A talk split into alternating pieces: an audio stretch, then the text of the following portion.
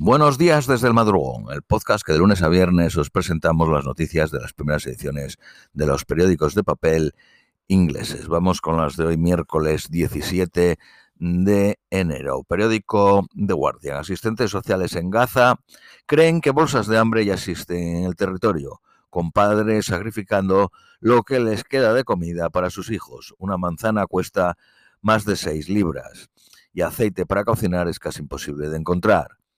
UNICEF, la Organización Mundial de la Salud y el Programa Mundial de Alimentación dicen que son necesarias nuevas rutas de entrada para mm, más camiones. un saco de 25 kilos de harina cuesta ahora 50 dólares, seis veces más que antes de la guerra. La sal ha subido un 1.800%. Los Navy SEALs eh, norteamericanos asaltaron un bote que se eh, dirigía a Yemen y confiscaron componentes de misiles iraníes y otros armamentos destinados a los Houthis. En la operación, dos comandos SEAL desaparecieron. Irán ha lanzado ataques aéreos en Pakistán sobre bases de un grupo suní. Pakistán dice que los ataques mataron a dos niños e hirieron a otros tres.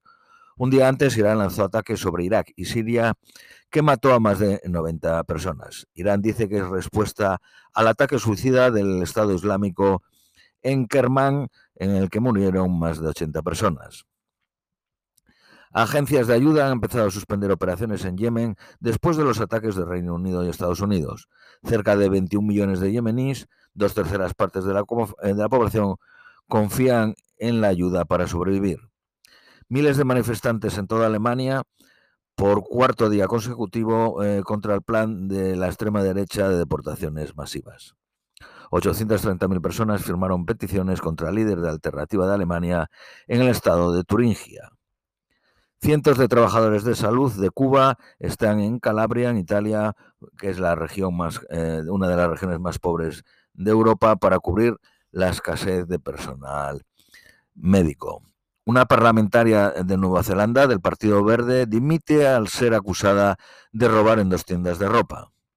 El gobierno de Reino Unido está estableciendo un consejo para ayudar a solucionar las restricciones potenciales en suministros de productos como medicinas, minerales, alimentos y semiconductores. El presidente de Ucrania, Zelensky, dice en Davos que Putin se le debe hacer lamentar la guerra de Ucrania.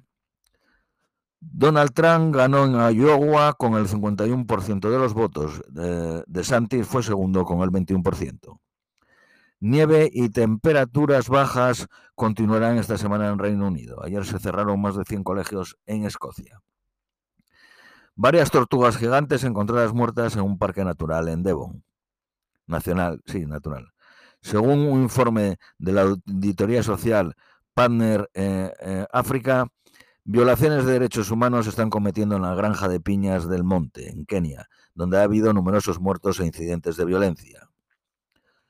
Dos conservadores eh, eh, senior dimitieron la noche pasada apoyando a la, derecha del Partido Conservador para endurecer el proyecto de deportación a Ruanda, eh, liderando una rebelión de 60 Tories. Periódico Daily Mail. Un yogur en el nuevo menú infantil de Preta Manger contiene más azúcar que un paquete de gominolas de Haribo. Periódico de Independent. El billete de tren más barato en Reino Unido, 70 peniques, 45 peniques si lo compras con la tarjeta de tren para un viaje de 6 millas en Gales. El coste del cuidado de niños es un tercio mayor en Londres que en el resto del Reino Unido. Donald Trump asistió ayer a un juicio por difamación que le interpuso la columnista E. Jean Correll.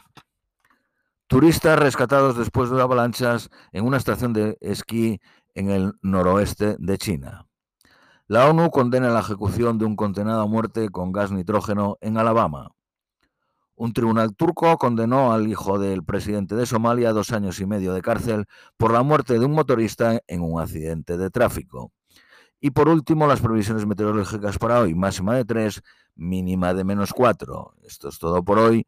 Os deseamos un feliz miércoles y os esperamos mañana jueves.